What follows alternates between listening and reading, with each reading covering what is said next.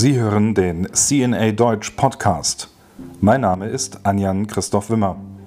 Weitere Informationen zum Podcast finden Sie auf www.cnadeutsch.de.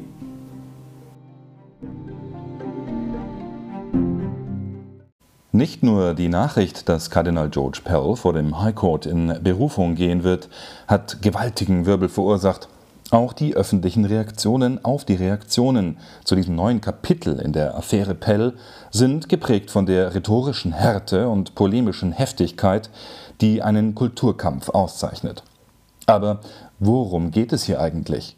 Die Positionen scheinen auf den ersten Blick klar, auf der einen Seite im Kampf stehen alle, die Zweifel am Verfahren und Schuldspruch des ehemaligen Finanzchefs des Vatikans wegen des sexuellen Missbrauchs zweier Chorknaben in den 1990er Jahren haben. Auf der anderen Seite stehen jene, die Pell für schuldig halten. Doch dieser Eindruck ist zu oberflächlich. Das zeigt einmal die Vehemenz, mit der öffentlich eingefordert wird, die Verurteilung müsse nun doch anerkannt werden. So zeigte sich die prominente Politikerin Christina Keneally mit großer Wortgewalt im Fernsehen sprachlos darüber, dass der Melbourne Erzbischof Peter Comensoli glaube, dass Pell unschuldig sei und dies auch öffentlich sage. Obwohl Comensoli im gleichen Atemzug dem mutmaßlichen Opfer Hilfe und Beistand angeboten hatte, bezeichnete die katholische Labour-Senatorin Keneally im Interview mit dem Sender Sky News dies als gleich auf mehreren Ebenen erschütternd. Selbst wer hier noch keine ideologischen Untertöne zu hören vermochte, wurde durch Zeitungen wie der australischen Ausgabe des Guardian eines Besseren belehrt. Zum Beispiel mit einem Cartoon, in dem wörtlich gesagt wurde, Pell ist im Gefängnis, wo er hingehört, und die Kulturkämpfer sind zornig, weil einer der ihren gestürzt ist. Dass hier mehr verhandelt wird, das zeigt auch, dass in der Affäre Pell nun über das Beichtgeheimnis gestritten wird. Dessen Aufkündigung fordert etwa Louise Milligan, die mit ihrem Buch The Rise and Fall of Cardinal Pell das öffentliche Bild des Kardinals als Pädophilen mitgeprägt hat. Das Buch räumte zahlreiche öffentliche Preise ab und steht für die Wahrnehmung einer Kirche als Männerbund, der sich seiner Privilegien, zu der das Beichtgeheimnis gehört, entledigen müsse. Für Aktivisten wie Leonie Schiedi ist vor diesem Hintergrund der Fall völlig klar. Gegenüber der BBC sagte die Australierin, die kleinen Leute haben gewonnen nach dem Urteil. Die katholische Kirche sollte nun den Opfern Geld geben, statt sich teure Anwälte für Berufungsverfahren zu leisten. Aber haben die kleinen Leute gewonnen oder wurde ein Unschuldiger durch ein juristisches Verfahren möglicherweise schuldig gesprochen, das so nie hätte stattfinden dürfen? Angesichts massiver Hetze und ideologisch aufgeheizter Stimmung? Das behaupten auf der anderen Seite Kommentatoren wie der Kolumnist Andrew Bolt der Zeitung Herald Sun. Einen Vergleich mit der Dreifuß-Affäre hat bereits George Weigel gezogen. Im Magazin First Things unter dem Titel Die australische Schande schrieb der Autor und katholische Intellektuelle am 21. August Vernünftige Menschen werden sich fragen, ob es sicher ist, in einem sozialen und politischen Klima zu reisen oder Geschäfte zu machen, in dem eine Mobhysterie, ähnlich derjenigen, die Alfred Dreyfus auf die Teufelsinsel geschickt hat, offensichtlich Geschworene beeinflussen kann.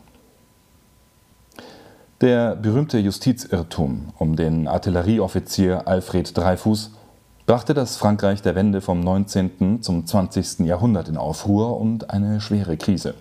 Er regte weltweit Aufsehen und verhandelte nicht nur den Vorwurf des Landesverrats gegen einen jüdischen, aus dem Elsass stammenden Hauptmann, sondern brennende gesellschaftliche Themen und Ideologien mit. Darunter Antisemitismus, Klerikalismus, Monarchismus. Dass es sich bei der Affäre Pell zumindest um eine öffentlich ausgetragene ideologische Auseinandersetzung handelt, die kulturkämpferische Züge trägt und manche Kollegen, Familien und Freundeskreise richtig spaltet, so wie das damals der Fall Dreifuß in Frankreich tat, das zeigt die Debatte mittlerweile auch für andere Beobachter sehr deutlich. Katholische Anwälte sagten mir, dass der in der Dreifuß-Affäre erhobene Vorwurf des Verrats zumindest in der Hinsicht mitverhandelt werde, dass viele hofften, die robust katholischen Positionen Pells delegitimiert zu sehen, durch eine Schuld der Person. So gesehen sei Pell dann möglicherweise nicht nur ein Sündenbock im Sinne René Girards, sondern auch eine Art Alfred Dreyfus. Zumal es in den sozialen Medien durchaus zu antikatholischer Hetze gekommen sei. Über all diesen Tumulten soll nun also der High Court entscheiden, mit einer Anhörung. Falls es dazu kommt, rechnen Juristen in drei bis sechs Monaten. Richtig ermöglicht haben den Antrag auf Berufung vor dem High Court in Canberra Übrigens alle drei Richter des Court of Appeals, des Berufungsgerichts. Mehr noch. Der einzelne Richter, der für einen Freispruch plädierte, legte in seiner Begründung eine richtige Blaupause für die Berufung vor. In seiner 200 Seiten langen Argumentation stellte Richter Mark Weinberg fest, dass Pell aufgrund einer einzigen Aussage schuldig gesprochen wurde, der mehr als 20 Zeugen vor Gericht widersprochen hätten. Allein die Möglichkeit, dass diese Zeugen die Wahrheit gesagt haben könnten, hätte, Zitat, zwangsläufig zu einem Freispruch führen müssen. Tatsächlich sei Pell praktisch dazu gezwungen worden, die Unmöglichkeit seiner Schuld zu beweisen, statt begründete Zweifel anzumelden, die seinen Freispruch garantiert hätten, so Weinberg weiter, der als ehemaliger Generalstaatsanwalt und renommierter Strafrechtler höchstes Ansehen genießt. Beobachter gehen davon aus, dass es genau dieses Argument ist, das Pells Anwaltsteam um Brett Walker nun in Canberra versuchen wird anzuführen. Unterdessen sitzt Pell weiter hinter Gittern. Seit über 180 Tagen befindet sich der Kardinal in Einzelhaft im Melbourne Assessment Prison. Dort darf er nicht einmal die Heilige Messe lesen.